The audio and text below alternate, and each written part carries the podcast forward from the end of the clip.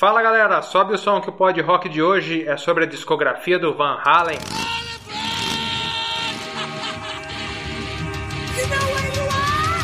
Pod Rock.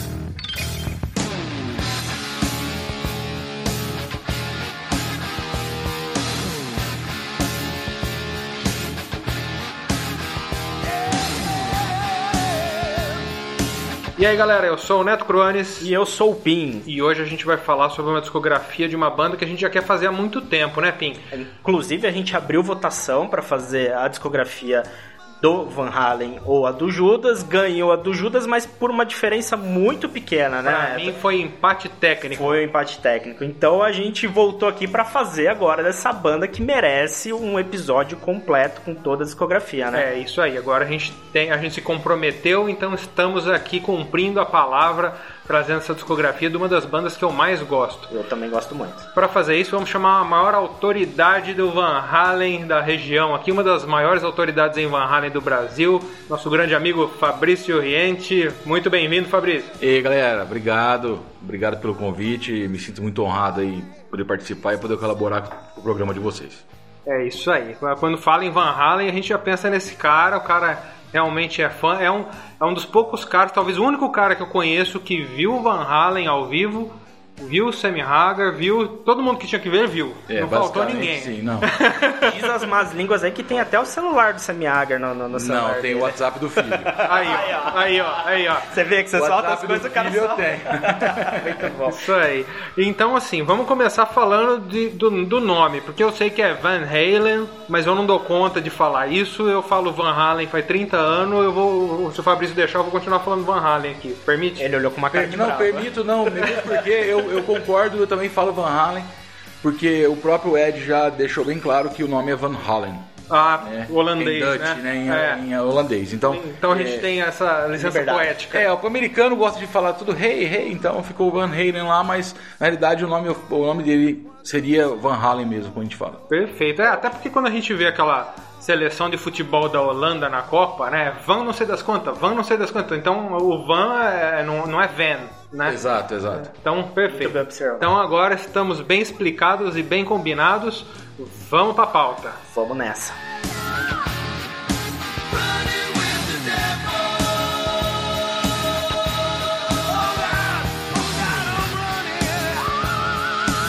Primeiro álbum de 1978, auto-intitulado Van Halen.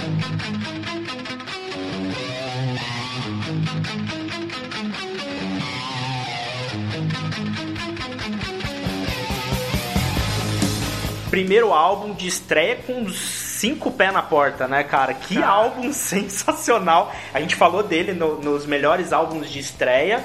E, e para mim é um dos melhores álbuns de estreia, assim, talvez top 3, assim, cara. Eu, eu acho esse álbum incrível, assim. É... Sem dúvida, você bem, bem lembrado, no nosso primeiro episódio que é de, de álbuns de estreia, nós selecionamos os, os 10 melhores e esse não podia faltar, porque eu também acho uma das melhores estreias da história do rock. E tipo, antes do, do Van Halen, a gente não tinha esse tipo de som, né, cara? Saturado, pesado, ao mesmo tempo que é melódico. Tipo, é um negócio que revolucionou não só o rock, o, o, o som ali do momento, como um tal de Ed aí, né? Que revolucionou a guitarra. né? revolucionou a guitarra, Sim, né? É, dá pra falar que, assim, o- o- os dois marcos da guitarra, falando nas últimas décadas, Jimi Hendrix e Ed Van Halen. É o divisor né? de águas, né? São divisores de, Divisores de águas. assim, caras que revolucionaram de fato como a guitarra é. Por exemplo, nesse álbum, assim, eu, eu sou eu toco guitarra, né? Então, cara, desse álbum aqui eu acho que metade são músicas que eu,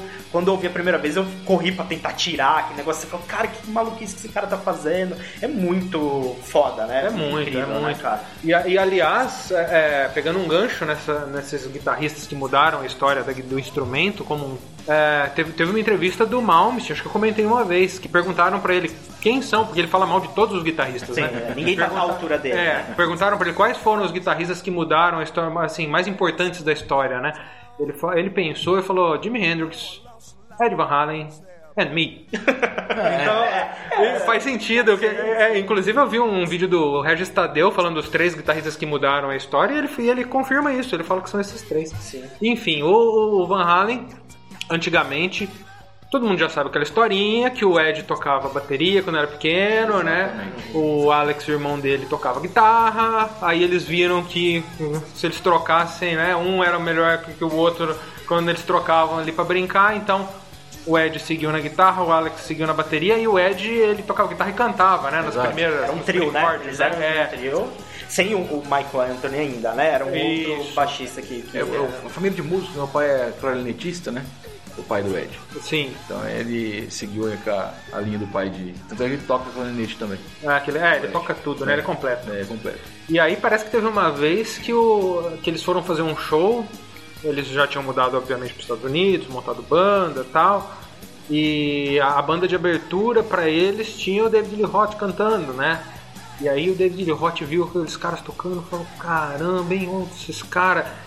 E aí o Alex, tinha visto o show do David Lee Roth, falou assim, puta, a gente precisava de um frontman, de um cara à frente da banda. Aí E o próprio Alex virou pro Ed e falou: Cara, você não é um bom frontman. né?" Exato. Como ele é irmão, ele tinha essa moral com, com o Ed, né? Ele falou, irmãozinho, você é o cara na guitarra, então mas vamos botar um vocalista aí que a coisa vai mudar. Nessa época o Van Halen ainda era o Mamute, né? É, A banda chamava Mamute. Mamute. An- é, Mamute. é, Mamute. Isso, verdade. É, Mamute. é isso, isso. Mamute.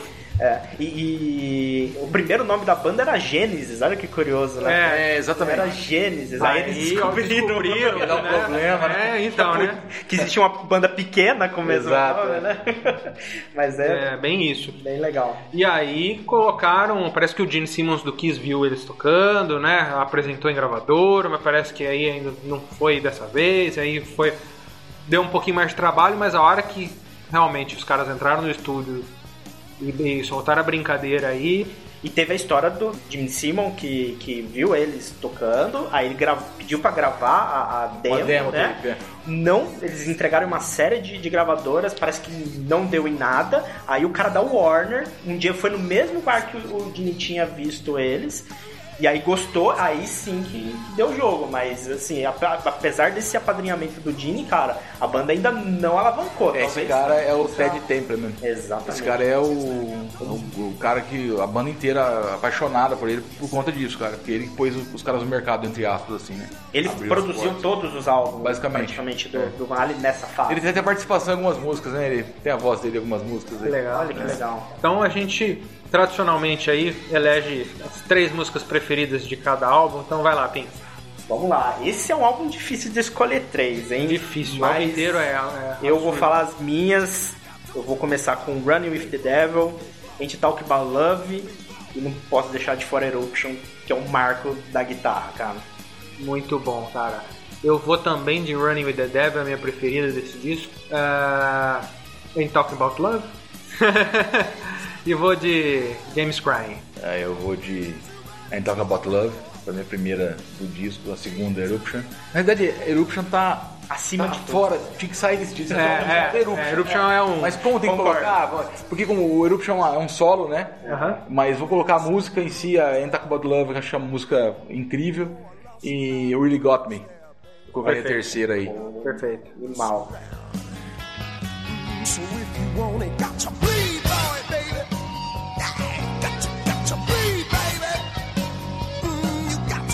1979 sai então Van Halen 2. You seen her, so bad and pretty, moving with a style and ease.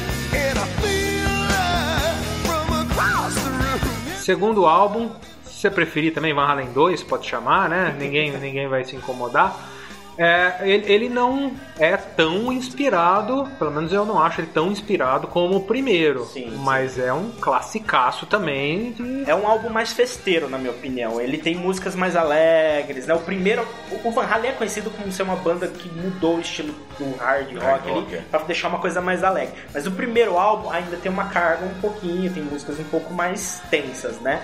Esse aqui eu acho mais festeirão, uma coisa assim, mais. Mais David Lee Roth. mais David Lee É. Roth. Eu ia falar isso. É a cara do. Dave. combina mais com o Dave e o David Lee Roth ele, ele foi se tornando ali um, um, um ícone, né? Ele virou aquele ícone do do, do frontman, né? Com o loirão, com os É, o cabelos. glam, o glam rock, Glam, é, A então. quantidade de vocalistas que se inspiraram. Nele simplesmente todo mundo. Vince Neil é uma cópia do. do Vin- é, dele, né, cara? o Vince Neil nasceu do David Lee Roth, Axel Rose, Sebastian Bach, todo mundo, é, é, o Brett Michaels, todo mundo veio na fórmula do David Lee Roth. Exato. Então as gravadoras queriam isso, né? Putz, você tem um vocalista loirão, altão, tal, bonitão, tal, que vai ficar sem camisa no show? Tem, então eu contrato. E tem um que pula, né?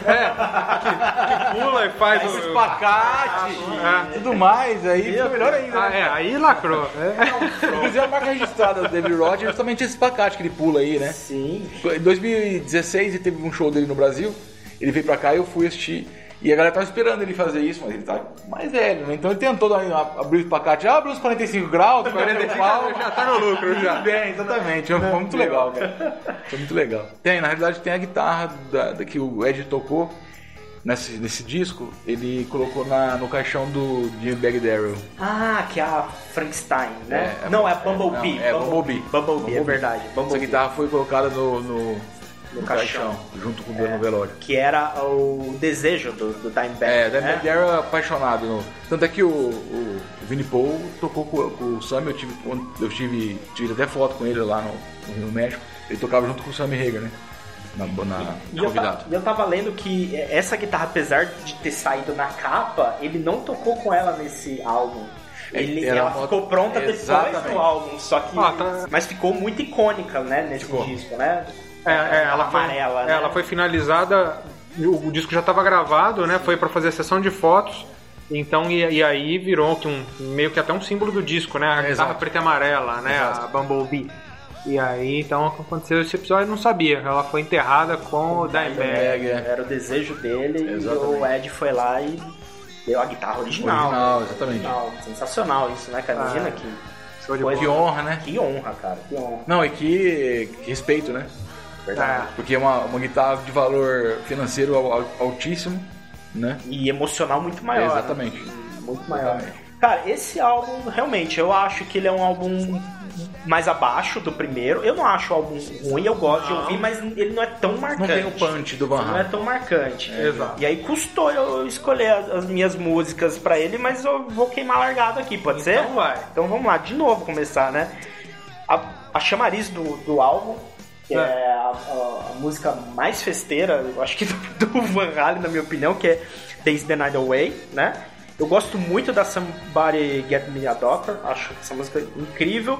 E a famosa DO, DOA, né? Que é Dead or Alive. Nossa, acho sensacional essas músicas, cara. Que legal. Desse álbum, eu acho que é isso. É, eu, vai ser bem parecido, acho que não vai fugir muito, acho que Dance the Night Away não tem como não escolher, né? Eu também gosto muito de Somebody Get Me a Doctor. Inclusive o Dr. Sim regravou, né? Naquele álbum que eles gravaram música com todas as músicas com Doctor e tal. É, é, eu, eu tenho um carinho muito grande nessa música. E eu vou é, dar um crédito pro Ed aí, que eu sou muito fã dele, eu vou em Spanish Fly. Ah, é. das poucas passagens de violão dele gravar. Tem algumas, não é a única, mas é uma das É, já, poucas. já que eu não escolhi Eruption no primeiro, deixei pra vocês, agora eu peguei Spanish Fly. Muito bom. Vai, eu vou de Beautiful Girls, Muito legal também. que eu acho legal esse som. É Dancing the Away. E Somebody Give Me a Doctor. Não tem como escapar, né? É, mas Se é um- tivesse um, uma quarta escolha, seria Spanish Fly, com toda Legal. É, mas é como vocês falaram, na realidade é um disco com não tanta representatividade. Né? Mas, mas é interessante você ver a sequência histórica, né? Porque os caras apareceram em 78 e em 79 já meteram o pau em mais um disco. Exatamente. Então os por caras ano, né? estavam produzindo pra valer, não estavam brincando É, que, que era até comum naquela época, né? Que tinha aquela Exato. pressão de gravadoras, né? Ó, Você tem que me entregar um disco por ano e tal, e, porque era o ganha-pão tanto da gravadora quanto Da das banda, bandas, das né? bandas, é. E aí era, tipo, tinha banda que às vezes lançava dois discos no ano, né? era um Exato, negócio que é. hoje em dia é totalmente impensável, É, né? impensável. E hoje seria até mais fácil se fosse pensar na tecnologia, né? Hoje tem É, muito mais mas- tecnologia, as bandas demoram leve. às vezes 10 anos pra lançar um disco. E quando lança, ruim. Normalmente é ruim. Então,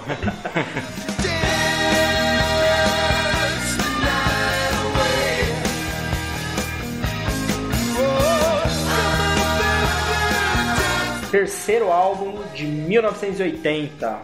Woman and Children First.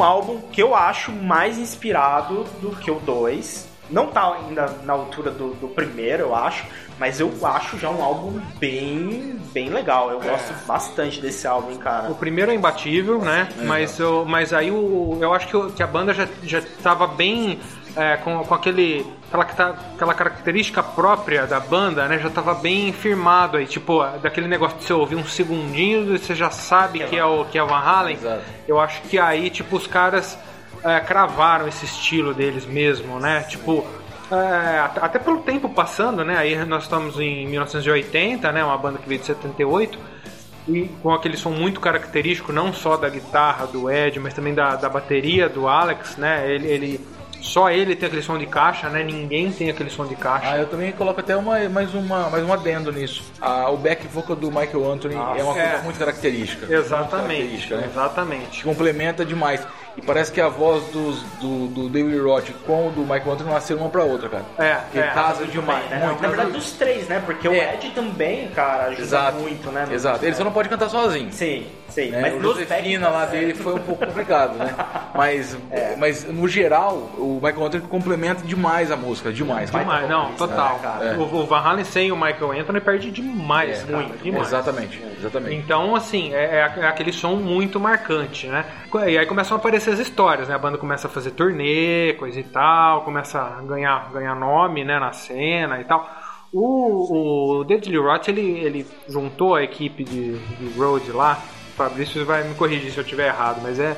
Eu vi, eu acho que o Gastão contando essa história, não? Já até sei que história que você vai contar. E- e- ele fa-? Isso, e ele fazia uma competição entre os, os roads ali, devia ter lá os seus cinco técnicos né, de som, e aí ele falava assim: quem trouxer a, a moça mais bonita pro camarim vai ganhar 200 dólares. Então isso era toda noite. Sim. Então o técnico lá, o road, se ele, se ele ganhasse 200 dólares em 10 noites no mês ali, ele fazia 2 mil dólares. Então Que é muito, né? os caras saíam na casa, os caras saíam com, com- com- né, com, o- com o olho ali, cara, em cima das meninas e pescando as meninas e. Diz que eles davam os tickets, tinha o nome do road atrás, então a Isso. menina na hora que ia pro camarim, Exatamente. tava atrás do nome do road. Ele Nome falava, do ah, esse road. foi o fulano. É real.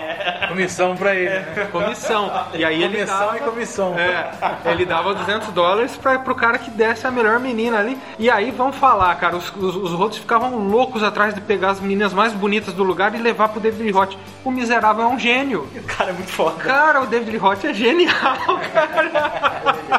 É, não é à toa, né, que ele ficou conhecido por isso. Cara, sensacional. Então vamos, vamos para as três preferidas aqui. Eu vou. A, a música que eu mais gosto desse disco de longe é The Cradle Will Rock, que é uma das minhas preferidas de toda a fase do David. Muito boa. Everybody Wants Some.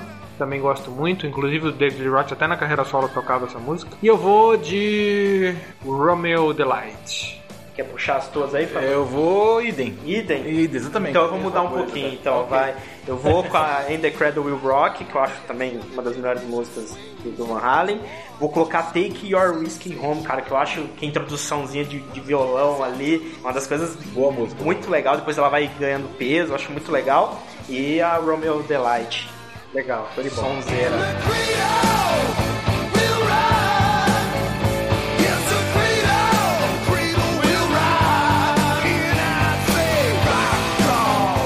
Em 1981, a banda lança seu quarto álbum, que é o Fair Warning.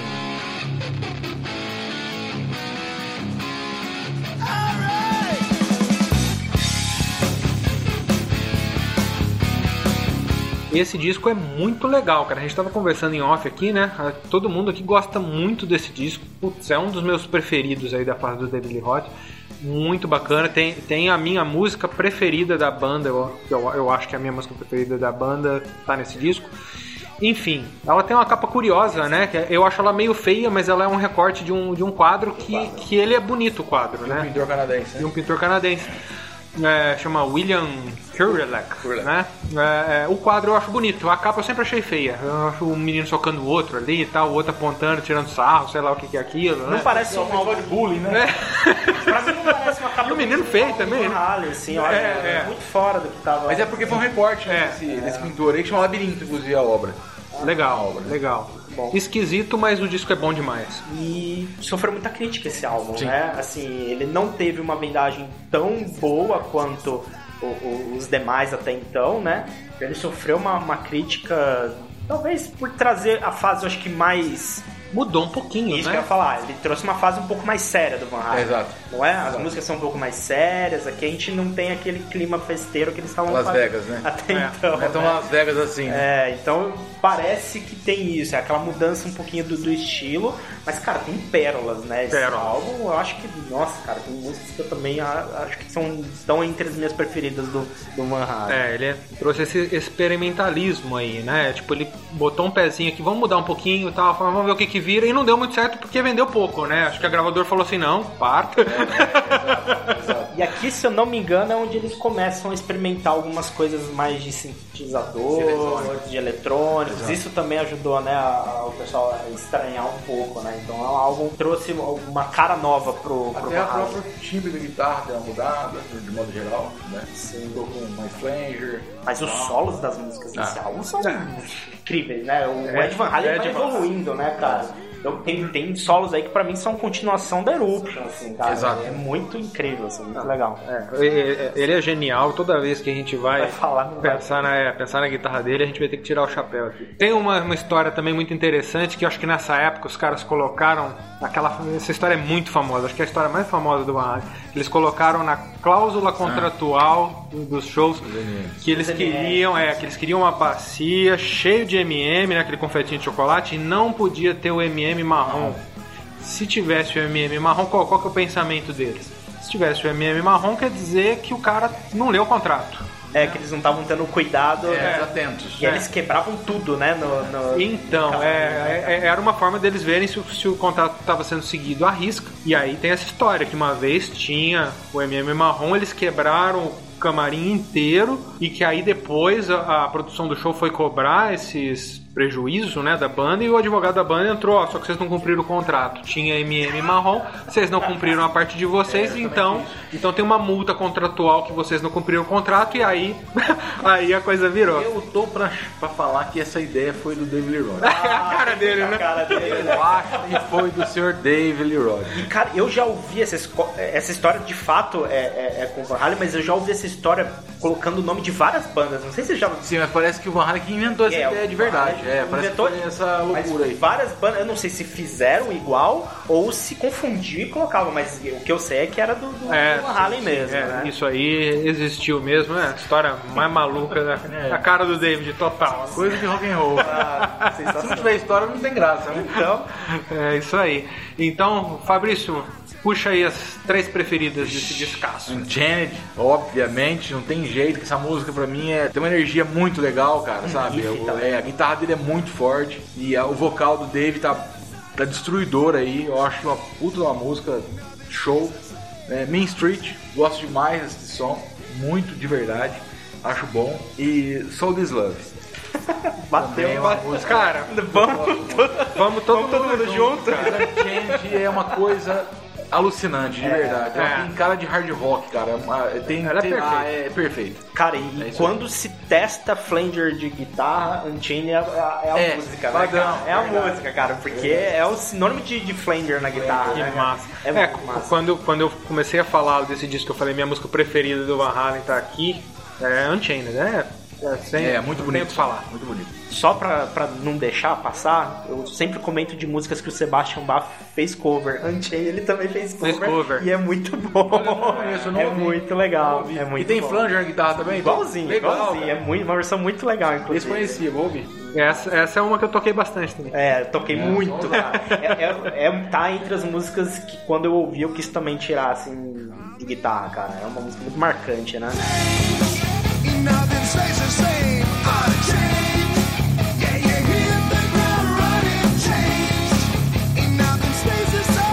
Quinto álbum de estúdio de 1982, Diver Down.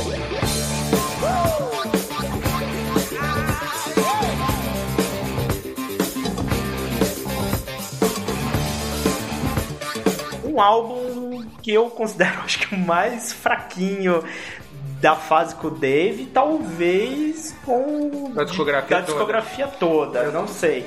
É, e assim, é um álbum tem, para começar, tem cinco covers nesse álbum, né? Exato, É, é. Tem bastante covers. As músicas próprias tem coisas que eu gosto até, mas no conjunto da obra eu, eu não sou grande fã desse álbum. Eu também acho fraquíssimo, é o que eu menos gosto também da banda. Cheio de cover, a banda tava tão preguiçosa aí que até a capa é preguiçosa, né? Capinha preguiçosa, cara. Diver Down, realmente afundaram, literalmente mergulharam né, num fracasso. Não, nem falo fracasso, né? Porque eles conseguiram um disco de platina quádruplo ainda, conseguiram vender Então, Não, tem vendeu. 4 milhões de É, nos Mais Estados que Unidos. o, Fair... o- É, né? que mais, mais, mais que o Fair Warning. Exatamente. Esse aí, o cara da gravadora olhou pro Ed e falou assim: Não falei? Não falei? bosta vende, né? É, bosta mesmo. Não, é claro, claro que a gente tá brincando, não, é, não é bosta. É, é o pior disco do Van Halen, é melhor que muita coisa por aí. Exato. Mas é assim, não, não é inspirado, não tem aquela genialidade que a gente tá acostumado, a gente se acostuma com um nível muito alto, né?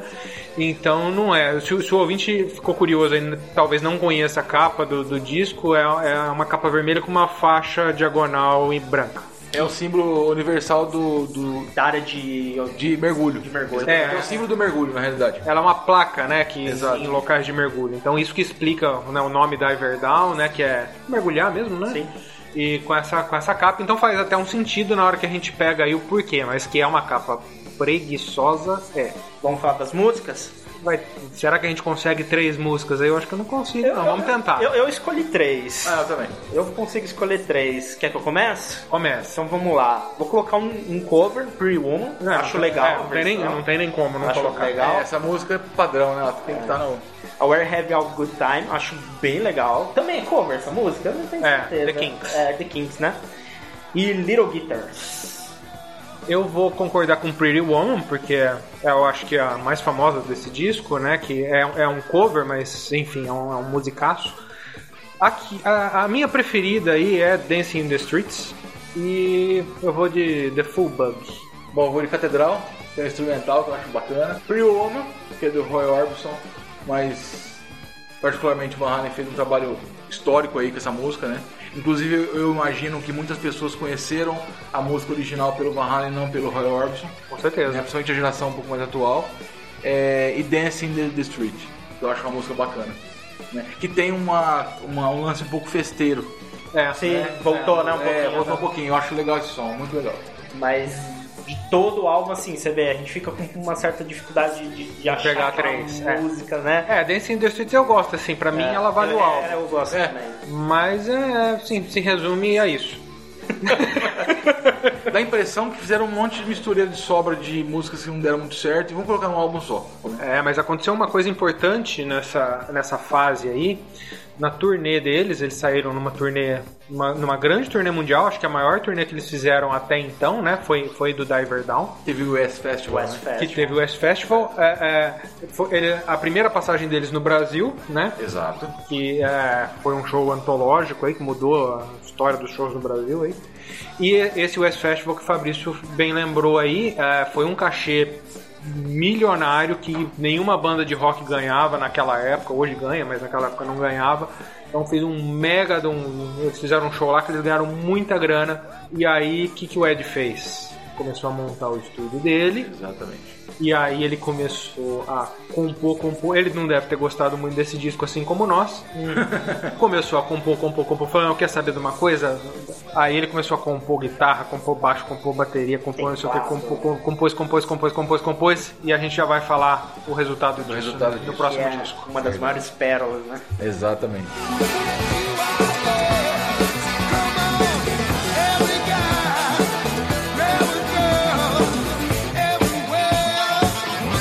Sexto álbum do Van Halen, 1984. Ou se preferir, 1984. E vem aqui, ó.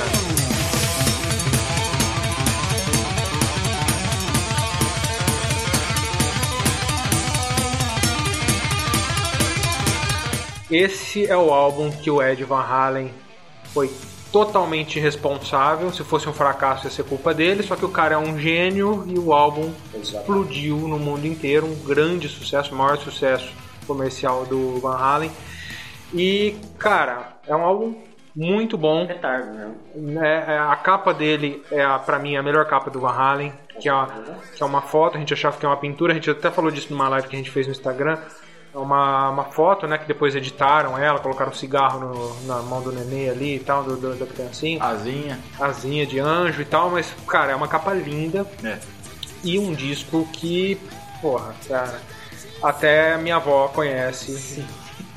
as Tem músicas muito famosas, né? Muito mainstream, né? Acho que talvez as músicas que são mais mainstream. Eu vou falar ainda brincando, mas é, tem uma música nesse disco que eu falo que é o hino dos rodeios no Brasil. É, Jump, né? Jump, né? É, Porque nenhum boi pula se não tocar jump. Se não tiver um jump, o final countdown, O boi não pula. é, não tem rodeio. Então entre um intervalo e outro, de um pula boi pula cavalo, rolava um jump, né? Sempre. E eu vou te falar, uma curiosidade. Minha irmã, ela sempre foi muito mais pro lado do, do dance music, ela é um pouco mais velha, ela curtia essa pegada. E, e uma vez ela comprou um CD, acho que era DJ Shopping, alguma coisa assim, sabe? Tinha DJ bobo, DJ que, ela comprou um e só músicas eletrônicas, assim. Adivinha o que, que tinha no meio? Jump. Jump, mas a Mas versão original. acha? Original. Olha só que legal. Original, num CD de dance, cara. E eu já gostava. Eu falei, por que, que tá tocando Van Halen nesse Olha, CD, por cara? cara, teve uma rave ano passado em Las Vegas que o David Roth foi convidado para nessa rave. Só que a rave, a galera que vai na rave hoje é a galera da geração atual, que desconhece o Van Halen, mesmo nos Estados Unidos. E chegou lá, né, o DJ apresentou, esse aqui é o David Roth, a galera ficou olhando pra ele. hum, Famoso quem? Algumas, é, exatamente, algumas pessoas conheceram o tio Dave, outros não conheceram o tio Dave, e ele começou a cantar Jump com uma mixagem. Ele foi muito criticado, né, nos Estados Unidos, no mundo inteiro, gravaram o vídeo dele, ele cantando Jump da maneira dele lá, né, e o DJ fazendo um monte de squash, bom... Virou uma salada de fruta péssima na música, né? Numa rave que não tinha nada a ver com a paçoca, mas essa música ela, ela quebrou fronteiras, né? Ela foi além do, do rock and roll, em virtude do próprio sintetizador, do eletrônico que teve aí na música e no todo o disco aí, né? É, E tem outras músicas que são muito famosas, né? Por exemplo, Panamá também, é uma música muito conhecida, assim, até mesmo pra quem não é tão fã de, de Van Halen, né? Então eu, eu julgo aqui talvez o álbum mais mainstream deles. Sem dúvida. Ou, ou pelo menos o da, da fase. Da fase David da, da, fa- da Da fase fase Dave, com Da, certeza. da fase dele de longe. Sim. Da carreira do Van Halen, eu também acho que é, aí não de, não de longe, É, né? Mas, mas- mas, é, mas o, acho que o que eles atingiram com o Jump, não só com a música na rádio, mas o clipe na MTV bombando, com o David Lee Roth Exatamente. pulando, cara. Eu, quando eu era, quando eu era pequeno, via aquilo eu ficava embasbacado, cara. Eu lembro que minha mãe falou assim: ah, esse é o Van Halen. Falou, ah, esse cara chama Van Halen, né? Olhando o David Lee Roth, assim, meu olhinho brilhava. Ela falou: não, o Van Halen é o guitarrista ali, é o que é o dono da banda. E esse cara até saiu da banda. Eu, "Pô, como assim, cara? como que esse Cara. cara saiu da. Como que existe a banda sem esse cara? Na realidade, na realidade o, o- single, né, o Jump, foi uma das músicas mais ouvidas e mais vendidas da década de 80.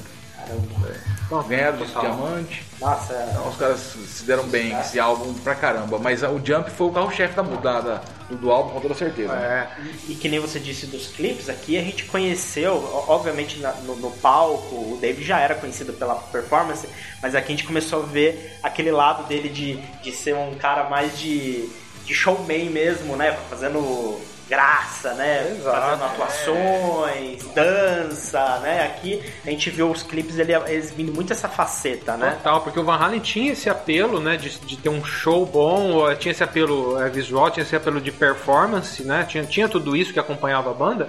E lá no início dos anos 80, esse disco saiu em 84, em janeiro de 84, né? Então até então, eh, de 83 para trás, a gente não tinha facilidade de informação que a gente tem hoje, né? Que sai uma banda lá na Escandinávia, a gente já, já vê, já sabe o que gosta, já sabe o que não gosta. Então a gente ouvia a música, tipo, chegava o disco no Brasil, as pessoas ouviam a música, mas não sabia como é que era o show, como é que não era, né? Só quem foi no show, né? Aquele show que teve no Brasil. Quem não foi, um abraço. Então aí com o clipe a galera começou a não só a ouvir, mas a ver o Van Halen, né?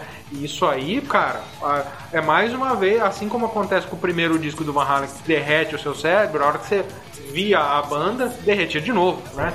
Então é um absurdo.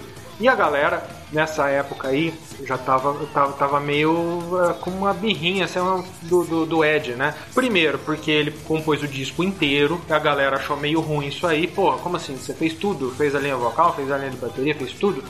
galera ficou meio assim com ele. E ele tinha. eh, Aí ele já tinha gravado aquela participação thriller do Michael Jackson, né? Exatamente. Fazendo solo de guitarra de Beat It. Beat It. Beat It. É. Que é um puta de um solo, é um puta de um álbum do Michael Jackson, é o álbum mais vendido da história. E, ah, e ele foi lá de graça, não ganhou nada, Exatamente. né? O produtor era amigo dele, falou: Ô, cara, Michael Jackson, tá fazendo um. Vem, vem Foi um despretensioso, aqui." né? É. Ah, vai, peraí, eu vou fazer um som aqui. E surgiu aquilo, coisa maravilhosa. Chegou até a fazer participação ao vivo, né? Sim, Fez, eu fez. tenho esse vídeo. Muito legal. Esse vídeo. Que show. E aí a galera foi meio que ficando com um biquinho ali, né? Principalmente o Dave. E aí, com o sucesso estrondoso que fez em 1984, onde tem muito sucesso, pode reparar, onde tem muito sucesso tem treta. É isso aí. Sempre. Não pode dar tudo certo, né? Sempre. Cara, se a coisa explode, vem treta. E aí o David Lee Roth começou, ele juntou grandes músicos, ainda no Van Halen, ele juntou grandes músicos, os maiores nomes ali dos Estados Unidos. Estamos falando de Steve Vai, Greg Bissonette, Billy Sheehan, e começou a ensaiar. E, e aí começou a faltar ensaio no Van Halen, não é isso, Fabrício? Começou a faltar ensaio, atrasava. E aí né, nessas aí os caras começaram a se desentender. Aí chegava a vez que o cara chegava três horas depois do horário marcado. É, porra, David, assim, não dá. Se não quiser, se você não quiser tocar comigo, você fica sem. Porque, tipo, ele começou a se achar a estrela, né? Sim, é. O dono da, da, da E coisa sempre teve isso, né? O Dave, Sim. o Dave ele sempre foi um cara Ah, ele era frontman, né, que cara? transmitia um pouco de arrogância. Mas, mas a- o ego é muito forte ali, né, cara? Porque mesmo o, Ed não sendo um cara performático, porque ele não é performático no palco, o Ed é um cara, né? Eu vejo ele mais sóbrio. Ele faz, a, né? Anda, corre e tal, mas ele era um cara. Não é um anunciante da vida. Né? Um cara mais comedido, entre aspas. Mas ofuscava, né? Porque a guitarra ali, cara, fala demais, né? É, Fala a demais. galera ia no show pra ver ele. É, fala demais. E aí, Isso não mudou. Não Isso mudou. É o cara, é muito legal, né? Exatamente. E aí, tipo, o, o Ed acabou descobrindo que o Dave tava ensaiando com os caras bons e tal. E numa dessa que o Dave começou a fazer graça, eles falaram: amigão, quer saber de uma coisa? Um abraço. Tchau. Adeus. Então, ah, obviamente o ouvinte já sabe como é que continua a história, mas vamos para as três preferidas desse álbum antes da gente falar dessa mudança. Então vamos lá, vou começar em Hot for a Teacher. Ah. Uma das maiores introduções de bateria do rock. Vou colocar Panamá porque eu gosto mesmo da música. Eu sei que ela é clichê, talvez vocês não falem dela, mas eu gosto. E vou colocar uma, acho que diferente. Drop Dead Legs, eu acho muito foda. Mandou bem, mandou bem.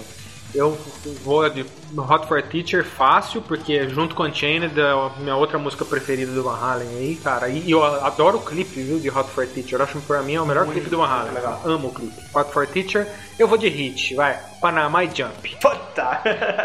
É, eu também vou na sequência, viu, Neto? Eu vou de Hot for Teacher, Jump e Panamá. Embora o disco tenha também um 1984 que é um instrumental, uma introdução muito bonita, Foda. legal, né? Que dá aquela cara eletrônica na, na, na banda, essa cara aí, mas é isso.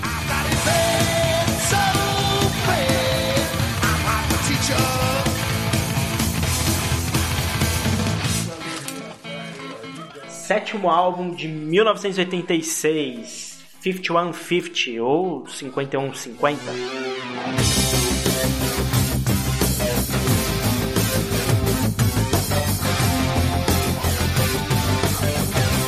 Primeiro álbum com o novo vocalista do Van Halen, que é o Sammy Hagar. Né? Tem gente que chorou, tem gente que gostou, né? São duas bandas diferentes, São duas né? bandas Aqui diferentes. parece que começa uma nova banda, né? Sim. Total. É, o pessoal fala, é o Van Halen e o Van Hagar, né? É, é isso aí. Então tem essa sacada. Cara, vocalista Sammy Hagar, que já tinha uma carreira sólida, né? Ele já era um cara conhecido, ele não tinha o tamanho do Van Halen, mas já, já era conhecido na cena, né? Ele, ele era um cara que, que veio de uma origem de uma banda que era Montrose, né? Montrose, Montrose, e fez depois uma carreira solo também. Consolidada. Bem Que ele é um grande compositor, né? E aí teve a história de como ele conheceram, né, o é, né? Na verdade, quem foi o, o, o elo de ligação ele foi o mecânico, porque o mecânico do Ed Van Halen ele era mecânico do Sammy Hagar também. Então, nessa, nesse lance do Ed comentar sobre a saída do David Roth, ele pegou o mecânico e falou assim: Ó, tem um cara aí que tem uma, uma carreira no mercado aí, da Montrose. Ah, eu já ouvi falar do Montrose e tal. Troca uma ideia com ele. Então, a partir desse, desse insight aí do mecânico, né, essa brincadeira, acabou surgindo o contato de fato dos dois aí e surgiu o novo Van Halen. Eu falo que é o novo Van Halen mesmo. É o novo. Né? Sou suspeito em falar porque eu conheci é, a banda exatamente em 86, no ano que lançou o disco. Né? Eu tinha 10 anos de idade e desde então eu acompanho a banda. E depois que eu fui conhecer o David Roth, então eu conheci o contrário a banda, na realidade. Eu também. Eu É. conheci o Sammy Hagar primeiro e é, como o Neto falou, é, realmente a banda é uma outra pegada, um outro som, outra composição, é, uma outra produção. Chegou, eu, eu vejo que subiu de nível, mas é a minha percepção, né, sobre esse lance do nível aí. Acho que subiu de nível de produção a banda. É, o, o Semi, ele era um, é um vocalista melhor. Vamos colocar como tecnicamente tecnicamente. Ele canta mais, ele Sim. canta melhor, né? Ah, o que o pessoal acabou sentindo falta era aquele frontman que tinha no David. É o performer, O né? performer, né? O frontman mesmo. Mas ele também não deixava a desejar. O, Não. o Semi é um cara de, de É. front, ele foi ganhando o espaço dele, É né? que mudou muito é, é, essa, essa questão do estilo musical, né? Ficou mais polido, parece que ficou mais sério, perdeu a festinha, né? Exatamente. Então, quem, quem gostava da festinha do, do, do Van Halen gosta mais da fase David Lee Roth. Quem gosta de uma coisa mais técnica, mais produzida, mais lapidada, prefere a fase Pessoal, do Semi. os americanos falam normalmente assim que eles brincam que a época da- das músicas da época do David Lee Roth você pegava um Porsche conversível e saia dando cavalo de pau. E com, com o Sammy Hagar um Cadillac fechado andando devagarzinho na rua. É, o, o David pegar falou garotinho. isso numa entrevista. Eles falam muito disso, né? Os norte-americanos falam muito, brincam muito com isso. É. Né? Aqui começaram a vir as baladas, né? Exato. Aqui começou a ter muito mais baladas. Tinham poucas, talvez, né? Dá pra contar numa mão aí, nem eu acho que enche uma mão. Inclusive de tem umas balada. baladas da, da banda que são consideradas uma das melhores do mundo até hoje, né? Sim. Que é mais um, um pouquinho do final da carreira da. Muito mainstream também, né? Daqui exato. pra frente eles começaram a realmente ganhar todos os públicos, É, né? Não exato. só do, do, do rock, né? E a curiosidade é que 5150, né? Que também é o nome do. Daquele do- estúdio do que nós estúdio, falamos, né? Que o é Ed na pegou. casa do Ed. Isso, Sim, que ele montou. virou tudo do Ed, né? Ele teve o amplificador 5150, Exato. tudo, ele gosta desse número. Que, que raios é 5150, né? Muita gente não sabe, né, o que, que é esse número. E é um código, acho que da polícia pra pessoa louca, né? Fora de órbita. E eu acho que foi bem isso, mas foi uma loucura bem dentro da órbita esse disco, né? Foi muito bem pensado. Sim, Ah, total. Pensado. É um, um dos meus discos prediletos. Eu tenho um problema com esse disco porque pra mim todas as músicas são as melhores. Ah, você vai- Difícil eu falar assim, qual que é pior aí, É, né? aí é difícil, é difícil. A gente passa por isso aqui, mas a gente tem que escolher três. E também uma das capas mais bonitas do Van Halen. porque Ah, eu coloco ali, lado a lado com 84, essa capa também é linda, né, cara? O cara, tipo, o mundo nas costas, assim, né? E remete muito os dois primeiros, né? Que o, o símbolo eles voltaram a usar, porque se você pegar a partir dali do, do- do terceiro álbum, eles pararam com, Sim, com o símbolo. Mas o símbolo foi estilizado, não sei se você percebeu. Totalmente. Mas remete, mas remete um né? pouco. É, mas, ainda é, mas eles tinham um realmente eles tinham parado de usar o símbolo, né? Só escrito Van Halen em É. cima e tchau, né? É, desde o Woman Children First, né? Só escrito. Van Halen, vai mudando só a letra ali, né? Sim. Realmente, tem Aí razão. eles voltam a usar aqui, né? E é bacana essa capa, eu gosto bastante dela. Né? A contracapa também é bem interessante, tem a explosão e os quatro saem do. É verdade. Aquela coisa meio tosca dos anos 80, Sim. mas, Mas não deixa de ser uma era arte, exatamente. É, tá. Bem bacana. Vamos às músicas? Será que a gente consegue pegar Ah, só três aí? Eu acho Hum. dá. Três dúzias? Ela não tem três dúzias. Vai, já que você tá achando difícil, começa você. Então. Eu? Agora eu quero ver. Bom, então tá, bom, Wack and This Beloved pra mim é a melhor música da banda, né, de toda, todos a história da banda, porque eu conheci a banda por causa dessa música, Acho lindo. né, eu acho essa música animal, tem uma energia incrível. Dreams, que eu falo que é a música da minha vida, né, uma música que me acompanha, tem uma, uma letra que faz parte do minha, da minha ideologia de vida, e Love Walker In eu acho uma música animal, que, Foda, que- é, é ou seja. Nessas três músicas, eu acho que a voz do cara é extremamente versátil, que vai lá em cima e desce, e sobe e desce, uma animação total. Fora as outras que eu não vou falar, chega, né? Deixa pra vocês agora. É, não, eu, eu, eu vou, eu vou junto, cara, porque não tem como. Eu, eu concordo que o I Can't This Beloved é perfeita. Dreams é, a- é, é uma das minhas preferidas da fase do Semi, é a música do Halen que eu mais toquei é, na noite aí. É, acho, eu acho que pra mim é a melhor do disco que eu mais gosto é a Dreams. E Love Walks In também é, é demais, cara. Eu, eu também já tava mirando nessas aí, eu fiquei torcendo pra ele falar outra, ele foi naquela. Então eu vou fazer diferente pra vocês ficarem felizes. Então, ok. vamos lá. Ah, Eu vou concordar com uma, tá? Why Can Be This Love, é, é, eu acho que é, é também unânime, né? Uma música excelente. Eu não vou colocar Dreams, porque eu acho que eu ouvi muito. Então eu vou, vou fugir um pouquinho do, do óbvio, vou colocar Summer Nights e 5150, cara. Eu acho que também muito foda. E é curiosa essa música. Summer Nights, na realidade, é uma breve história da, da entrada do Sammy Hagar na banda. Né? Das noites de verão, que ele entrou na banda, foi inserido na banda. Então, tem um lance meio festeiro. Então, eles voltaram um pouco da, da festividade do David Roth, né? Mas com uma outra pegada, né? A banda é completamente diferente. Impressionante isso. Essas músicas são, pra, eu escolhi elas, tirando a Why Can't This Be Loved, as outras duas eu acho que elas remetem mais à, geração passada. Elas ainda têm um pouco ali do, do que era o, o Van Halen antes. Não que as músicas, as outras músicas, porque são diferentes, são ruins, eu gosto desse álbum inteiro. Mas eu gosto dessas músicas, elas são animadas, assim, é bem legal. Eu, eu gosto, quando eu vou ouvir esse álbum, eu prefiro Deixa colocar. até o. Inside, que é a última música do disco, como, como o lado B. Muitas pessoas nem conhecem essa música. É uma música legal também, Inside. Mas é uma música mais depressiva e tal. É linda também. É. né? Ah, É, o um é trabalho de composição. É, o disco é muito bom. It's got what it takes. So tell me why can't this be love? Oitavo álbum da banda de 1988, Ou You Wait One Two.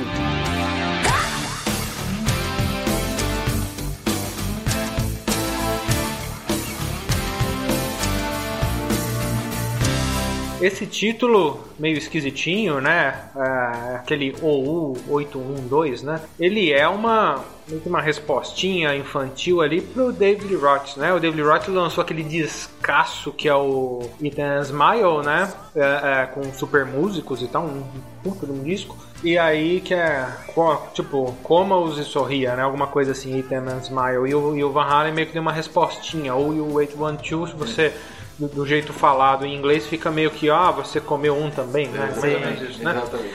Então meio que uma respostinha eu achei extremamente de mau gosto, assim como a capa eu acho a, Ruim, a- uma é, das piores. uma capa bem besta, bem Simples, né? simples, assim, tudo bem, é uma foto bacana da banda, é melhor que a capa do Dever Down. Mas pra quem veio de 1984 e 5150, Esperava mais. é, esperava mais. Mas é um disco bacana. É, eu, eu acho que da fase do Semi, na minha opinião, é, é o mais fraco. Não é ruim, não acho um álbum ruim.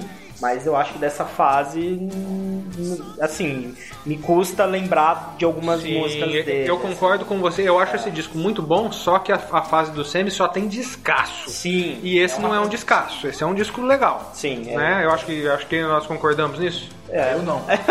Então vai, É, de- defenda eu o gosto disco. Defenda, defenda. Eu gosto muito do álbum, de verdade. Gosto muito, porque ele tem, ele tem uma dinâmica interessante. Entendi. Ele tem algumas varia, é, umas variáveis de música. Sei. Por exemplo, Finish e é, What Year Started é uma música que tem muito Legal pra da country. É. É a música que eu menos gosto do Van Halen, na realidade. Nossa, eu adoro essa É, música. mas eu acho que ela, que ela deu uma inovada que tem uma tocada country. Rambam, O param, norte-americano adora country, né? E tem uma ligação muito forte, não é como o sertanejo aqui. É. Lá rock and roll e country andam juntos. Mas tem, uma, tem umas músicas aí que eu gosto muito de verdade. Então é um disco que pra mim tá entre os preferidos também da, Caramba, é, legal, da banda. legal. Diferente de vocês. Sim. Ou da maioria, talvez. É, eu- é, como eu disse, assim, eu acho que alguns discos da fase do, do Dave, é, eu, eu gosto menos do que esse. Eu gosto desse álbum. Sim. Mas da fase com o, o Semi, esse pra mim, ele é o, o mais Ele é o fraco. que fica ali por último. É, né? porque são é, é. uma pedrada atrás da outra também, né? Não, não tem como, né? É, o problema é esse. É, Eu são- acho que você deve ouvir mais esse disco. Pode ser, pode ser. Pode ser Aceito, mais. aceito o desafio. Ouça Vou- mais, Vou ouça com ouvir, coração. mais. Vou ouvir bastante ele nesses Ouça sem comparação. dias, assim, e eu gostei, assim, eu não longe de criticá-lo, mas eu não sei, os, os demais vêm mais à cabeça, talvez por causa dos hits, né? É, talvez por é, é, é, é, é que a gente acaba. com- É, é o que você falou, não compare. A gente acaba comparando, e Exato. aí você vai comparar ele com, o- com o 5150, você vai comparar ele com o Funk, você vai comparar ele com o Balance, ele vai perdendo. É, exato. O problema é esse, mas é, é, eu, eu concordo, é um bom disco, eu gosto do disco. Até a Finish What I Start, é, eu, eu, já vou emendar aqui minhas três preferidas e vou começar com ela, que eu, eu adoro aquele rifinho do, do meio countryzinho e tal, que inclusive eles tocaram ao vivo, né, essa música, Tocaram. e eu achei demais essa música ao vivo, Finish What I Started. Muito legal. E o, você, bem disse, o country lá ele anda muito junto com o rock. O rock veio até. ele tem até uma certa herança ali do Exato. country, do blues, né? E tal. E o country lá é uma música muito boa, né? O sertanejo aqui que é um lixo, né? Vamos, Exato. vamos, vamos deixar. Vamos, é. vamos pontuar isso aí. Eu, vou- então eu vou colocar Finish What I Started, vou colocar When It's Love, que eu acho que é o grande hit desse disco, né? E vou em Source of Infection, que é muito boa. Quer puxar? Eu vou, cara. Vai. Bom, Eu vou falar de When Is Love porque pra mim é a melhor back vocal que o Michael Anthony fez na história da, do- da banda. eu acho essa música animal, então eu tenho uma- um grande amor por essa música.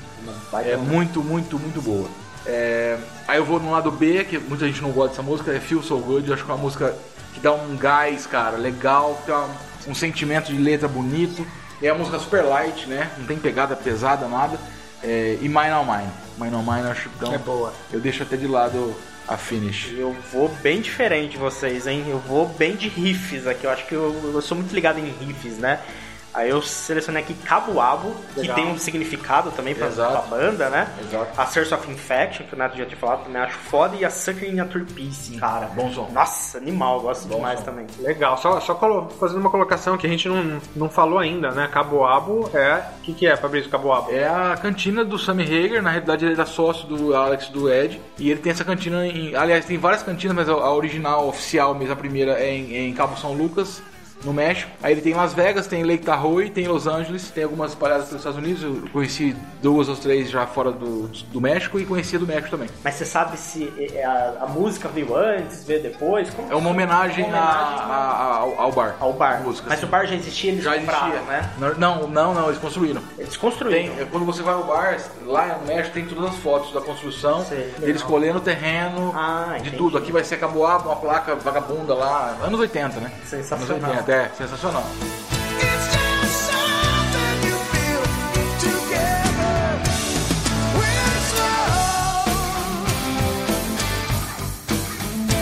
Nono álbum de estúdio de 1991, For Unlawful Carnal Knowledge, ou mais conhecido como Fuck. Fuck.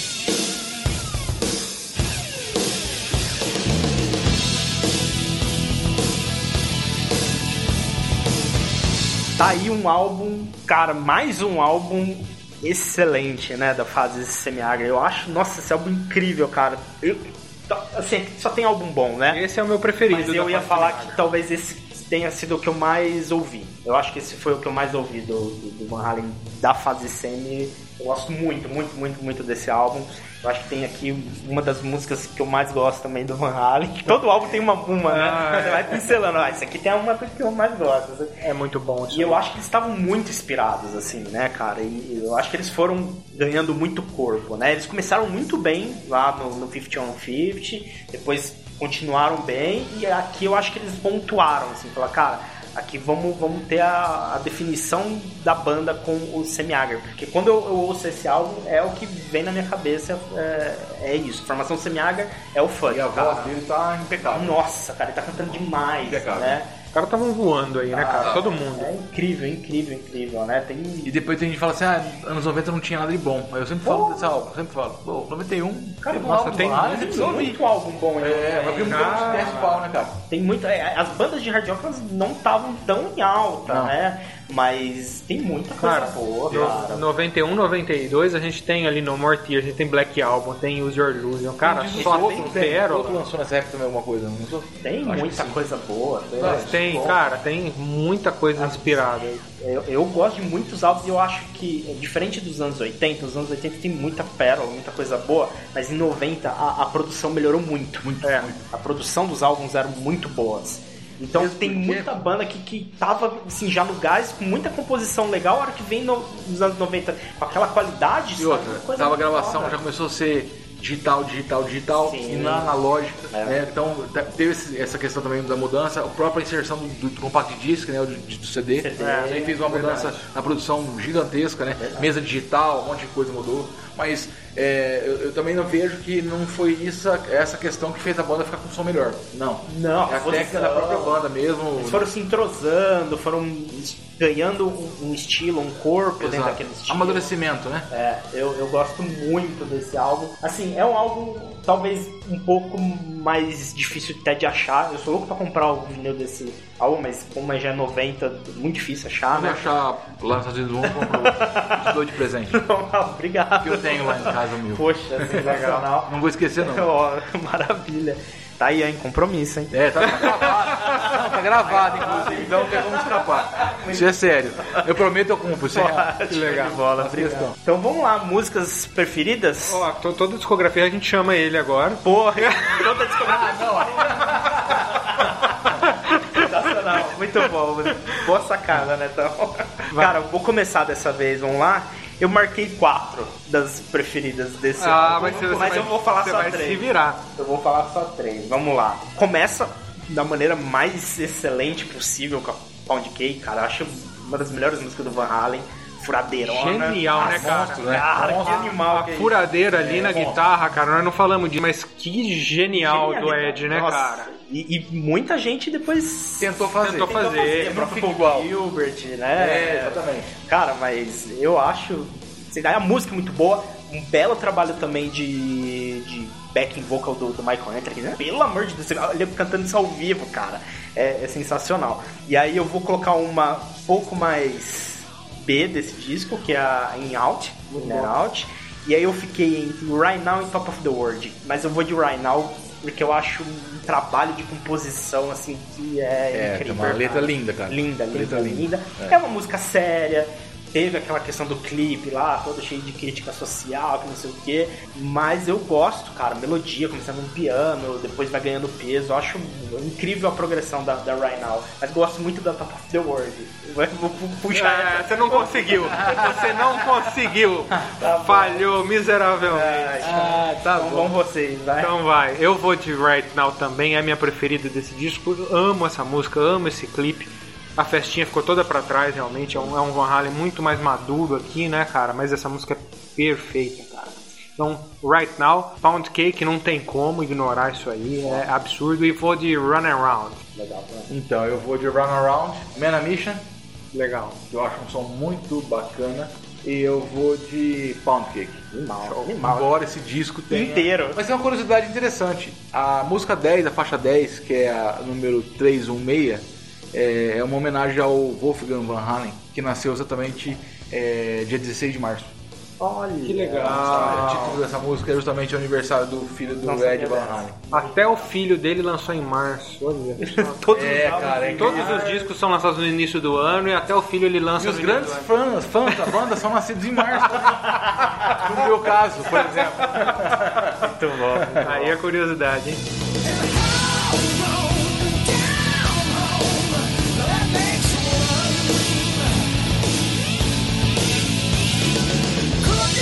Décimo álbum do Van Halen de 1995 é o Balance. Watch your back. Pay your dues and stay on track. Got no room to second guess. Puts me under. Cara, é um álbum que eu amo, mais um, né? Mas é, é- é criticado, viu? Eu já vi gente falando que, ah, pô, o mediano, ah, o pop, quê. muito é. é. Mas, cara, pra mim é um descasso mais uma vez. Já vamos falando da capa. É, é, eu gosto muito, é, ela dá aflição em muita gente, mas eu acho ela artisticamente muito bonita, cara, os tons que ela traz ali e tal, a própria fonte que eles usaram ali na escrita, não sei o quê. Foi o primeiro CD que eu tive do Van Halen, na época de lançamento, mesmo entre 95 e 96 ali. Então é, é- é um disco que foi muito especial pra mim e eu gosto muito dele. E tem uma curiosidade, né, em relação a essa capa, né, Fabrício? Exato, é. Na realidade, no Japão, essa capa foi proibida em virtude das questões culturais do Japão, das irmãs, irmãos siameses e tal. Porque é, os japoneses falaram que isso aí é uma coisa muito. é uma aberração e muito pesado para as pessoas consumirem.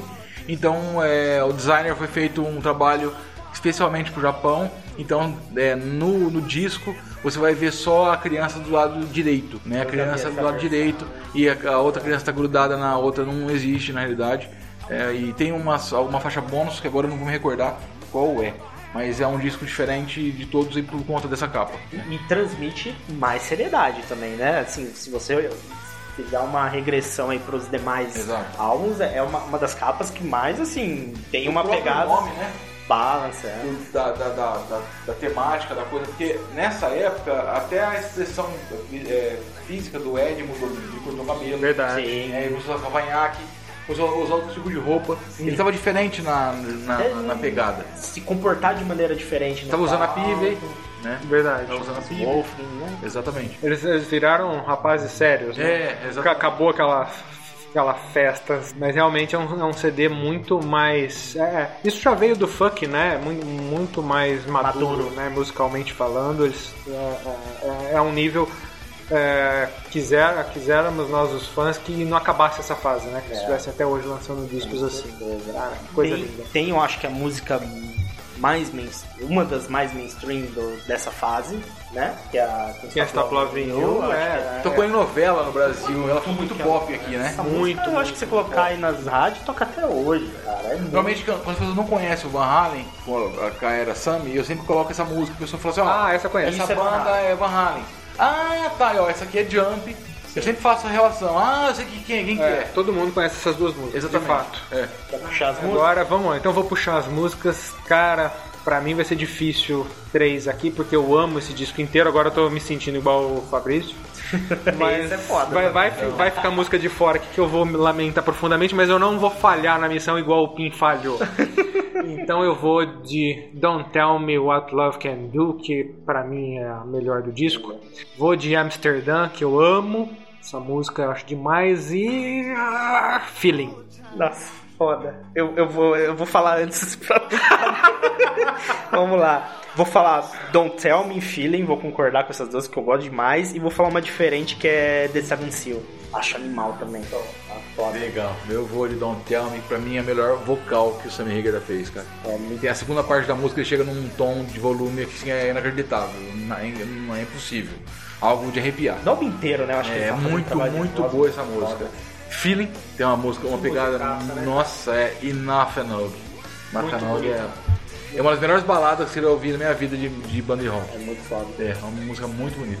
Uma coisa que eu, eu, eu sinto, eu- até reouvindo, eu nunca tinha percebido isso. A Take Me Back com a Feeling, elas têm uma certa ligação. Vocês, vocês já repararam Já, nisso? já. Elas têm uma certa ligação, assim, parece que é tipo um- Uma continuidade. uma continuação, É, né? exatamente. Eu ouvindo agora novamente elas em sequência, eu falei, cara, Esse parece disco tem uma curiosidade interessante. A- essa faixa 10 aí, é Balloonarium, eles estavam na cozinha da casa do Ed e estavam colocando os nomes das músicas. Aí perguntando opinião, tava a Valerie, que é a ex-mulher do Ed, passou pela cozinha e falou Balloonarium.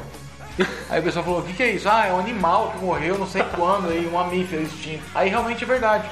E achei legal o nome da música. Colocaram uma Põe aí. música É, instrumental, é uma instrumental, Balloonarium. É, colocar nome em música instrumental é sempre difícil, né? Porque você não é. tem uma letra pra você puxar um. Exato. Não sei. É, a não ser que ela já surja com o intuito, né? Que nessa Exato. ele já contou assim, que ah, eu quero transmitir tal sensação, É, tal, tal história, né? Mas é de ponta a ponta excepcional, né? Excepcional. A mensagem dele é muito boa. nossa, uma das melhores. É, uma das melhores. E é curioso uma música é, é, tão grande quanto o Feeling, grande no sentido de- da, da grandeza musical dela, não na duração, tá?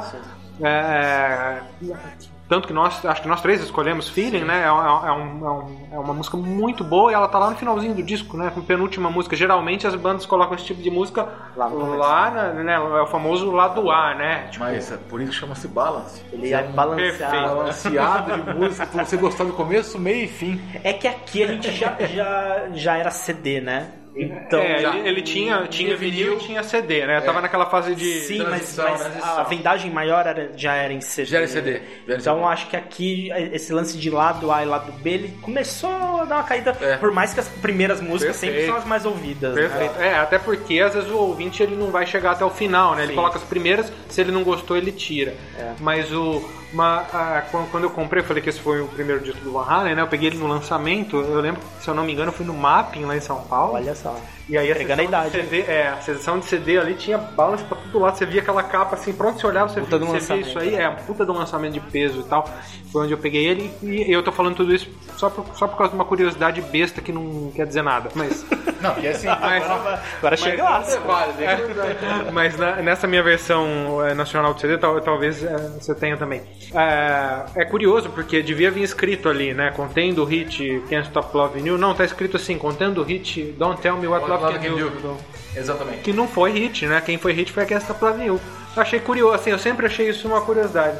Mas quando eu peguei esse disco pra ouvir a primeira vez, eu bati o olho na música e eu ouvi a melhor música do disco como sendo Don't Me. Assim, de cara. Não, é, ela é Cara, realmente é. muito boa, tanto, É. tanto que foi a primeira que eu escolhi. Mas assim, é, é, a Can't Stop Loving You virou um hit e Será que vendeu, é né? Brasil? Será É, que. provavelmente. Brasil, né? É Brasil. Eu acho que ela foi Foi hit da, aqui. da novela, foi na época da novela, né? É. Que eu lembro da novela da Globo que foi lançada a música junto, aproveitar fazer o thriller. Don't Tell Me tem uma história relacionada muito ao Kurt Cobain, né? É verdade. É, exatamente. Ele fala muito da história do suicídio e tal, e ele utiliza. É é uma homenagem mais a uma referência a Kurt Cobain. Isso aí foi palavra do Sammy Hagar. Que legal. É, eu, eu tinha lido em algum lugar é, essa referência e tal, mas não me recordava. Muito bem lembrado. E tem um marco nesse disco que é, infelizmente, o último disco com o Sammy Hagar, né? E aí começa a virar um turbilhão a banda, né? E o Aqui. que que, que, que que acontece? A gente explicou ali, né, o David Lee Roth, o que aconteceu, a treta, né, a banda explodiu, a ego, pá, pá, pá. E o que que acontece que, que, que o Van Halen perdeu o Sammy Hagar? Cara, tem várias, várias vertentes isso aí. É, na verdade tem uma. Fala muito que também isso não, não confirmar, obviamente, né? Mas é, quando eles estavam. É, tinham que gravar You Must que é a música Pro do- filme, né? Twister. Twister. É, os amigos também estavam em, em Havaí, na casa dele no Havaí, e os caras estavam fazendo as bases da, em Los Angeles, no estúdio. E os caras chamaram ele para poder ir pra, pra Los Angeles. Ele falou: Não, não vou. Manda as bases pra mim aqui que eu vou gravar aqui as músicas. E aí começou. Mas na realidade, isso aí parece que foi a gota d'água de vários outros eventos que aconteceram no Van Halen, né, que infelizmente veio se desgastando. Né, eu, eu coloco. Eu, ah, culpa de, do Ed, culpa do Alex. Não, não é culpa de ninguém. Culpa de uma situação assim como um casamento. Uma Briga. chega ao fim ou não. Né? Então, é, muita- tem muitas é, informações é, mal, mal, é, mal consolidadas em relação a essa quebra de fato do, do, do Sammy Hagar ter saído da banda. Tem até envolvido a cantina, Caboabo, que eles eram sócios, também tem, faz parte desse- dessa, dessa brincadeira toda. entendeu? Mas foi uma grande perda, com toda certeza. É, eu senti muito, muito mesmo, porque ali era o início, talvez o início do fim da banda. né, na minha Ah, mas é. É, daqui pra frente a certeza. gente não tem uma boa trajetória. Tanto né? que na gravação do clipe do You Must Bing, eles estavam completamente sem contato de amizade mais. Sim, já Então, porque eles tinham que fazer. é, a cumprir, cumprir um Você vê contrato. na própria gravação do clipe que eles estão ali com vontade de socar um socar a cara do outro. Entendeu? É, infelizmente, Infelizmente, mas foi uma, uma- aliás, é uma música inacreditável de boa. É. Nossa, a música é incrível. Nossa. Nós temos uma música descolada, qualquer álbum, né? Descolada do álbum. Infelizmente, né? Podia ter soltado em algum álbum, né? e, mas aquele, naquele filme tem uma música chamada Respect to Wind, que é um instrumental que é animal, que toca no final do filme, que é o Ed e o Wallace que fazem esse instrumental. Esse eu não conheço. Wind, nossa, Eu já ouvi. é maravilhosa. Mas a Humans Bean, só fazendo uma correção aqui, a Humans Bean ela saiu numa coletânea. Saiu. Ah, é Best verdade. of, Best of. Então, é claro, você, você vê a coletânea Best of, você tem todos os discos do Van Halen. Ah, eu não preciso comprar esse disco. Tem Precisa. algumas É, Mandi. tem umas- o, o Twister, como assim, Outras tem- bandas. É, O Twister tem o outro, tem outro. tem outras bandas que fizeram a mesma coisa. É, é uma É, maneira. o Aerosmith fez isso com caça-níquel, Big né? Ones, né? Ah, é verdade. É, é, as bandas, é, é, geralmente as gravadoras gostam de soltar coletâneas, porque tem os hits que a galera vai comprar, e a banda gosta de colocar uma música Porque o fã- inédita, porque vai, vai ser um atrativo pro fã. É, porque Exato. o, o fã geralmente, assim, comprar coletânea não, não é tão comum, né? A gente prefere ter os álbuns, né? Mas aí quando solta uma inédita, Ah, sim, Aí coça, muda né? de figura. Aí coça. É, exatamente. E então tem essas duas músicas, entre aspas, na saída praticamente do, é, do, do, Van Halen, do Sam Hager, é, ele tem o You Must Bing e tem a, a Respect to Wind, que é uma música que vale a pena ouvir quem não conhece, viu? Que é do Twister, tá no final dos créditos do Twister. É uma música extremamente longa, inclusive. Né? Quem tem o álbum do filme vai conseguir ouvir a música toda. Ou você vai no YouTube, você tem ela à disposição É. também. Acho fácil. É muito bom o som, muito bom.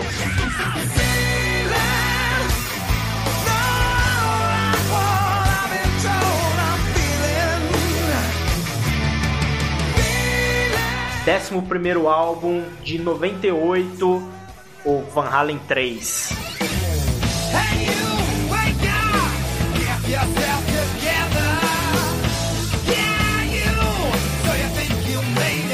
Aqui a gente tem a saída do, do Sammy, né? Como a gente comentou anteriormente, e, e é substituído por um vocalista que já era bem conhecido na, na cena do rock, do hard rock, que é o Gary Sharon, que era do Extreme, né? O Extreme tinha dado uma, uma encerrada nas atividades, e aí o Gary Sharon entra, era uma promessa boa. Eu, eu acho que sim. Quando foi anunciado que era o Gary Sharon que ia entrar, eu criei uma expectativa, porque eu gosto do Extreme. Eu também acho ele um, um eu vocalista excelente. um bom vocalista. O que a gente não sabia é se ia funcionar ou não no Van Halen. E não funcionou, né? É, Resumindo, Assim, não né, funcionou. Não né? é culpa dele, não, Não. acredito nisso. Eu acho que a banda estava pouco inspirada, é, mas ele é tido aí, acho que 9 em cada 10 fãs consideram esse o mais fraco álbum da banda, né? Eu acho curioso uma parte dessa, dessa história do Van Halen, porque como o Ed tava com aquela questão de meio com as rusgas com o Sammy Hagar, ele fez questão de falar quando ele encontrou, eu tenho até essa entrevista em vídeo, ele encontrou o Gary Cherone, né, e fizeram os testes de gravação, ele falou assim, por que eu não, tive- não tinha colocado esse cara antes da minha banda, né, que a, a voz dele soou como um veludo no meu, no meu, no meu ouvido, e que nunca casou tanto uma voz com o Van Halen como, como a voz do Gary Cherone. Né? E aí você ouve o disco e você não pensa dessa forma. É. Né? Então eu vejo que foi mais uma provocação do Ed com o Sammy do que outra coisa. E uma valorização também, é aquele marketing, porque qu- quando a gente ouve essa entrevista, a gente fala, meu Deus, né, eu preciso de- né, desse disco agora, né? Você Mas sai é correndo, vai comprar. Claro, né? É claro, é uma promoção do disco. Realmente, eu lembro, eu assisti uma entrevista assim, ele falou. É, é, porra, é, é o vocalista que. que- É meu irmão. É, minha alma É, gêmea, né, minha alma musical. gêmea. É, falou isso, Exatamente. minha alma gêmea musical, cara. Ah, agora, agora a coisa fechou. Aí você espera que vai chegar uma alma gêmea, né? Você espera que Mas vai chegar uma que o canta no Extreme daquela forma, né? Aí chega a surpresa, você tá acostumado a toda a história do Van Halen em cima de David Roth, né? Em cima de Sammy Hagar, e de repente vem um boom, que é o Cherone com puta força vocal, mas de repente que não, Não não casou. agradou todo mundo, não. Não é, casou. é, a questão é que não, não tem músicas boas, né? É, tem poucas músicas É. boas. Eu acho que esse álbum ele tem muito experimentalismo. É. Ele é um álbum mal mixado. A, a voz do, do Gary Cherone tá muito comprimida, as distorções do Ed tão esquisitas. É, é- eu acho que é uma junção de vários problemas que eu acho que traduz como a banda não tava num clima legal. Eu acho que É. a- o clima da banda é, já não tava. Pode esquecer de um detalhe importante. O- Quando a, a diferença de um, de um tempo pra- da saída do Sammy para a entrada do Cherone foi curta, entre aspas. Sim. Né? Então dá essa impressão que foi feito meio nas pressas. Vamos lançar esse disco aí porque tem que, né, a gente tem que estar em evidência ainda, senão eles estavam então estavam morrendo, né? Pra, pra imprensa e pra, pra toda a galera do, do rock and roll. Então realmente algumas músicas aí deixaram a desejar de verdade. Não só pela voz do Gary Cherone, ao meu ver, mas uma produção de uma forma geral. E, e só complementando aqui, e, e ele é uma época, ele saiu ali em 98 e tal, o, o- o- meio que o hard rock tava morto ali, né? Cara? Ah, sim. Esse é, o, é um movimento onde todas as bandas ali ou tinham acabado ou tinham parado. Eu, eu acho que a única exceção, a banda que, que acho que tava bem nessa época, se eu não estou falando bobagem, é o Aerosmith. Tava Porque muito bem. Green época Day do tava bem também, Nine? Lives. Sim, né, mas mais falando do hard Ah, rock. hard rock, é. Nine Lives tinha acabado de sair. É, né? então. Nine Lives, é, tudo o Aerosmith tava bem, mas você pega Guns N' Roses, Skid Row, Kiss. Motley Crue, Kiss. Ah, o Kiss estavam voltando as máscaras aí nessa época, né? Exato. Mas tipo, é- era uma. O Kiss tinha se dissolvido, o, o Guns N' Roses se dissolveu, o Skid grunge Row se tava acabando. dissolveu. Sim, então. Então, é, era uma época é, que as gravadoras não tinham interesse nenhum, né, no hard rock, né, só, só nos dinossauros mesmo. Então, é uma, uma época complicada ali. Então vai, vou puxar ali as três preferidas. E eu vou pegar o gancho. Without You é a que eu mais gosto. É, a gente tava comentando aqui que a gente assistia o clipe na MTV e tal. eu- a gente gravou esse clipe, o Fabrício gravou, eu também gravei, só que ele gravou não na primeira exibição lá, né? Ponto zero MTV. Ponto zero MTV. Eu, eu, eu não, eu gravei, fui mais preguiçoso, eu gravei na, na programação normal lá, mas gravei também em VHS e tal. Eu gosto do clipe no gelo lá, gosto da música. Aí eu vou também, deixa eu ver aqui, Fire in the Hole, acho legal. Vamos ver se você vai gabaritar aqui. From Affair. Não gabaritou.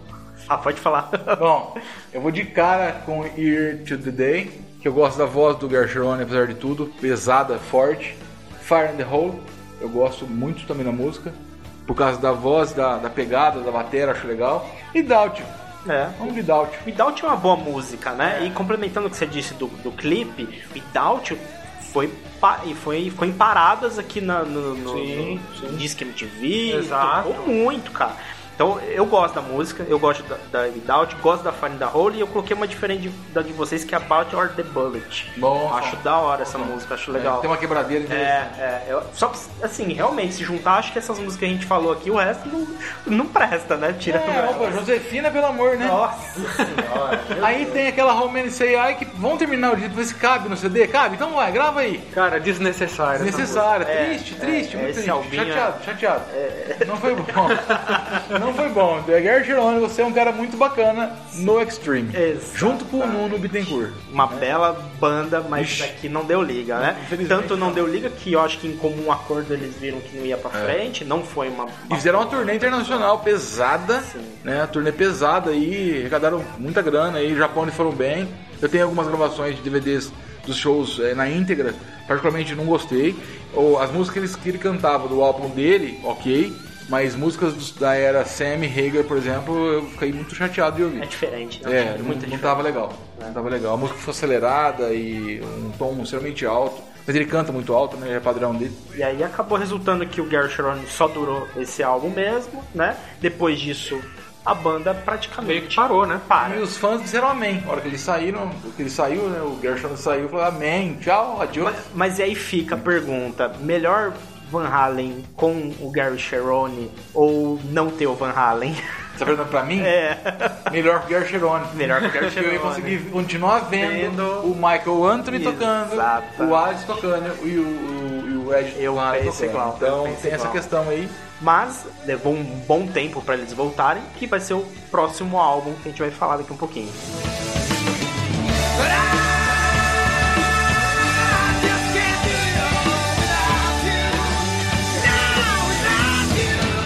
Muito tempo depois, só em 2012, o até então último álbum do Van Halen, A Different Kind of Truth.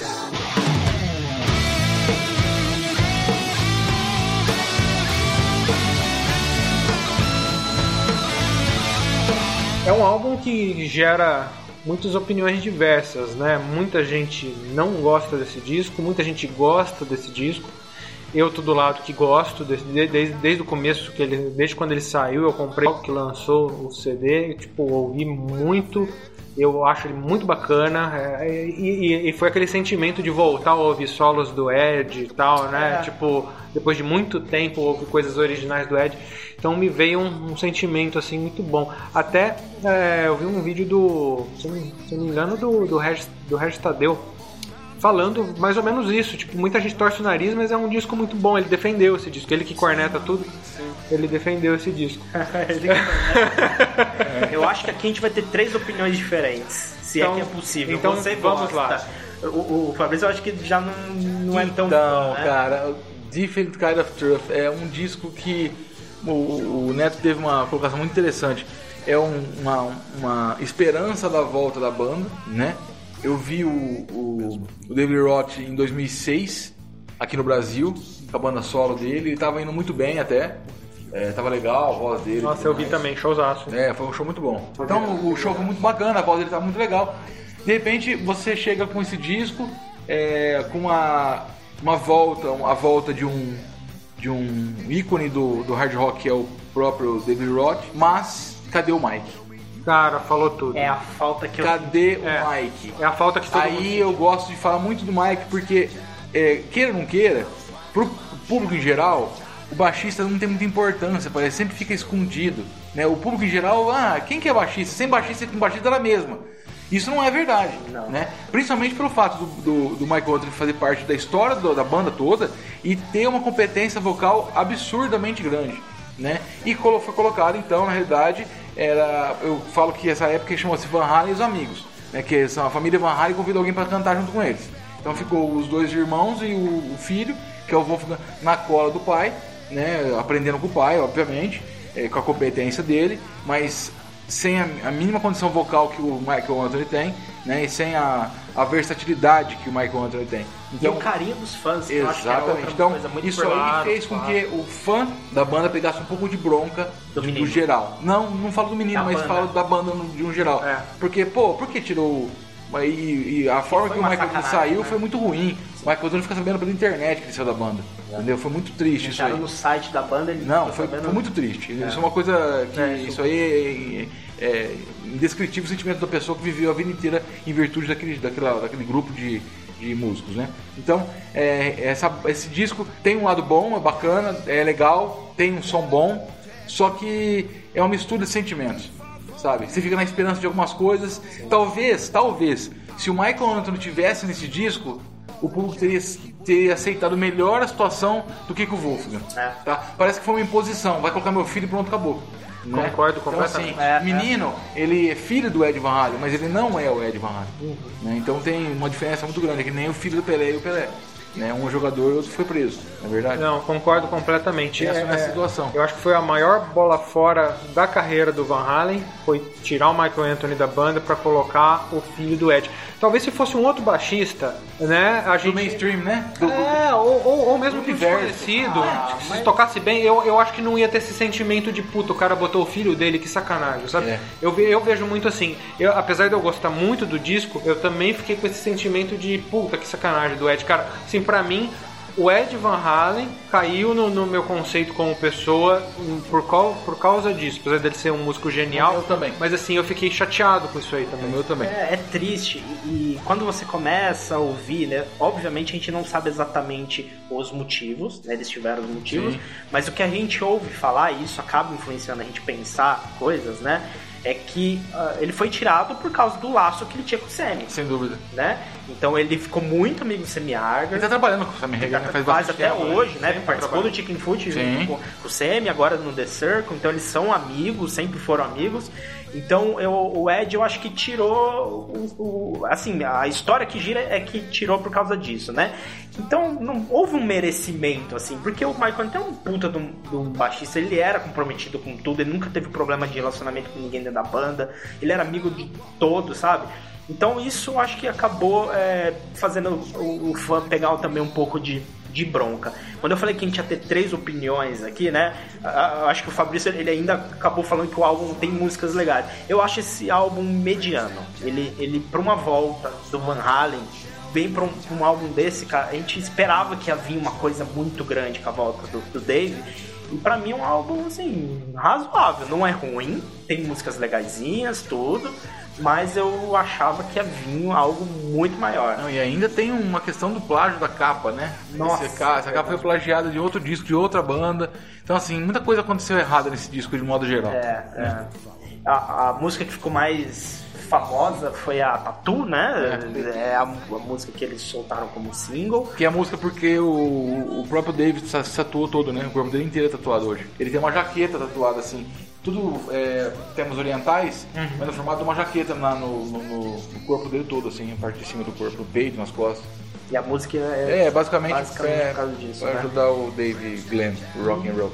Eu acho que dá pra puxar três de- desse álbum aí, né? Vamos, vamos lá pra gente encerrar essa discografia? Vamos lá, começa Fabrício.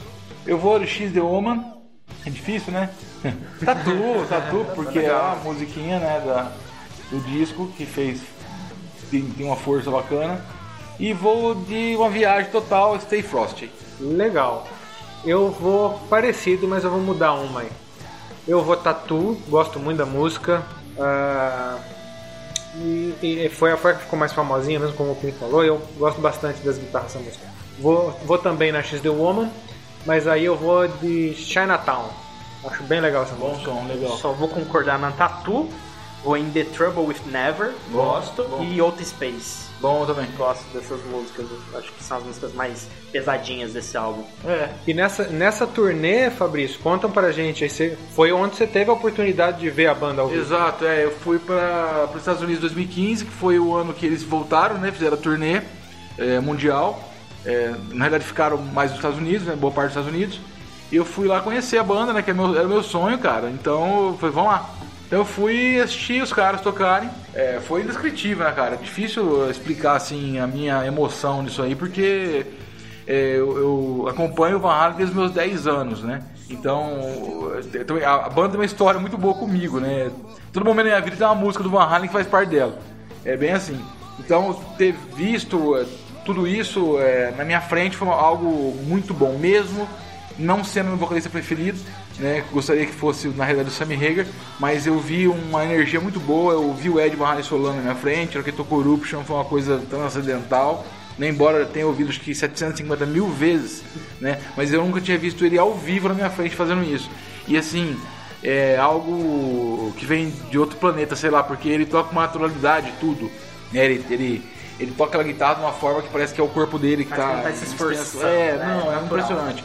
Então assim, o David Roth é um performer, isso aí não tem, não tem que falar, né? É, mas em virtude da própria idade, né? Ele tá, perdeu um pouco, um pouco, um pouco de tom e tal. É o filho do Ed, aí a minha visão, eu vendo o show, ele, ficou, ele ficava muito tenso em volta do pai, tudo que o pai fazia, ele tava olhando pro pai, então ele tava sempre de olho no pai, né, pra ver se tava tudo certo, sabe? Uma pessoa que tá falta confiança, porque ele, ele é simplesmente filho do Ed, né? E tá com as costas dele uma banda chamada Van Halen, não é tão simples assim. É, não é. é uma banda experimental. A banda tem uma história gigantesca que o mundo inteiro conhece, então o menino tá levando uma, uma, uma cruz muito grande nas costas. Isso é, é fato. Mas é, foi surreal, foi uma viagem que eu fiz aí que valeu a pena a realização desse sonho ter visto e espero um dia, quem sabe, né? A gente torce bastante, reza sem de vela, para que o Sammy Hagar volte à banda um dia, junto com o Michael Anthony, e façam e faça os fãs aí do mundo inteiro felizes, né? Que esse retorno memorável vai ser épico, com toda certeza, do Van Halen com o Sammy Hagar no, no- nos vocais e o Michael Anthony também no, no, no back vocal e no seu contrabaixo incrível. É, a gente torce muito pra isso. Depende muito do, da saúde do Ed, né? Exato, ele tá com câncer, tá tratando câncer, novamente tá com câncer, né? Câncer garganta, câncer na língua. Então, parece que deu certo a última vez o tratamento que ele deu agora, que ele fez, parece que deu, deu tudo certo. Vamos esperar agora. é, infelizmente a, a idade tá chegando para todo mundo, né? Nós e para eles também. Mas quem sabe a gente tem uma notícia boa em breve aí da- do retorno deles ou de novos projetos que eles fizerem. Afinal de contas, quando se fala da banda Van Halen ou dos irmãos Van Halen ou de qualquer um deles, é memorável, vale a pena é, sempre comentarmos isso em qualquer lugar que seja. Né? Uma banda com certeza fica para a história do rock and roll eternamente. it,